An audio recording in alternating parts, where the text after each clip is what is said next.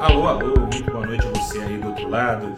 Eu sou o repórter Gustavo Ferreira do ValorInvest.com. Começa agora o seu saldo deste dia 25 de julho de 2022.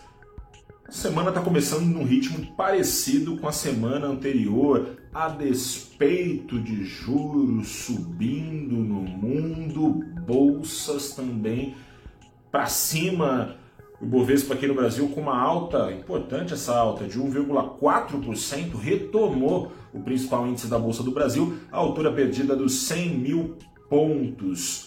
O mercado vai antecipando que o pior, talvez, já sinalize estar com dias contados. Né? O mercado é de praxe que ele se antecipe. Mas não é de praxe que ele sempre acerte, né?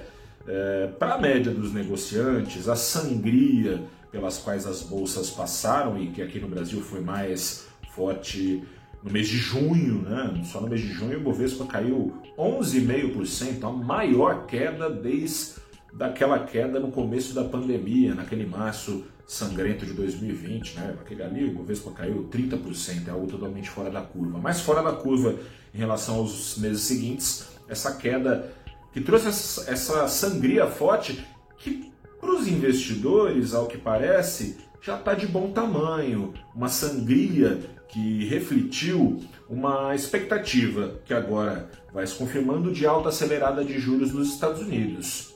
Passado essa, passada essa antecipação, o mercado vai antecipando que lá na frente, conforme a recessão esteja contratada nos Estados Unidos, os preços comecem a cair com facilidade e os juros dos Estados Unidos, já no começo de 2023, comecem a ser cortados. Ou seja, o mercado vai antecipando corte de juros enquanto os juros nos Estados Unidos estão acelerando. A oportunidade para tirar a prova né, desse cenário essa quarta, tá nessa quarta-feira.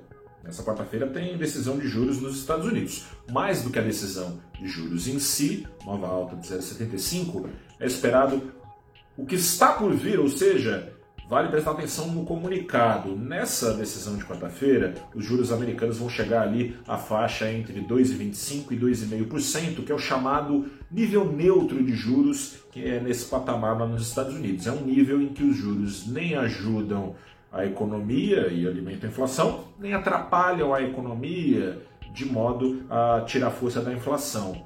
Ou seja, a partir daí, desses 2,5%, é que são elas.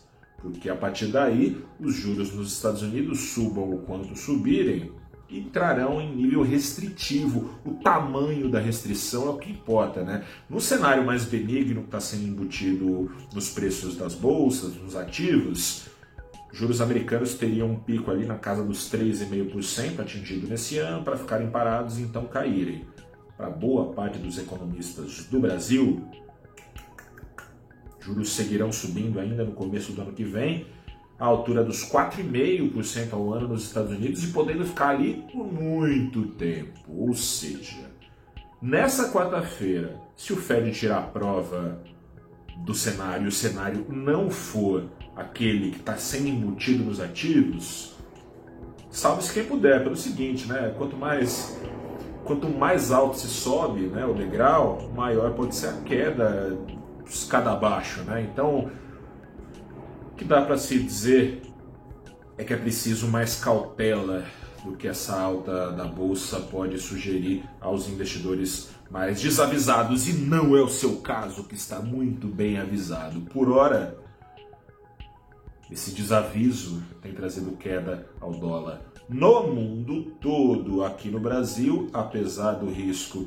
de inflação mais resiliente, exigindo ainda mais juros para que ela seja enfim domada nos Estados Unidos, dólar para baixo e bem para baixo, em mais de 2% aqui no Brasil, fechou cotado a R$ 5,37. Quer saber mais sobre Fed, sobre juros, sobre essa visão diferente né, do que está sendo refletida nos ativos daqui está tendo os economistas, nada melhor do que ouvir os economistas. Então, acesse no canal do Valor Invest ou no YouTube ou no Instagram, também está nos outros canais, mas é fácil de achar, mais fácil de achar no nosso Instagram e no nosso YouTube, a conversa que eu tive pela manhã com a Nicole Kretzmann, que é economista-chefe da UPOM, e também com o Felipe Fiel, que é estrategista da Absolute, justamente sobre esse momento ali de dificuldade uh, entre ativos e economistas de falarem a mesma língua. Vem entender melhor. Um grande abraço, boa noite, até a próxima e tchau.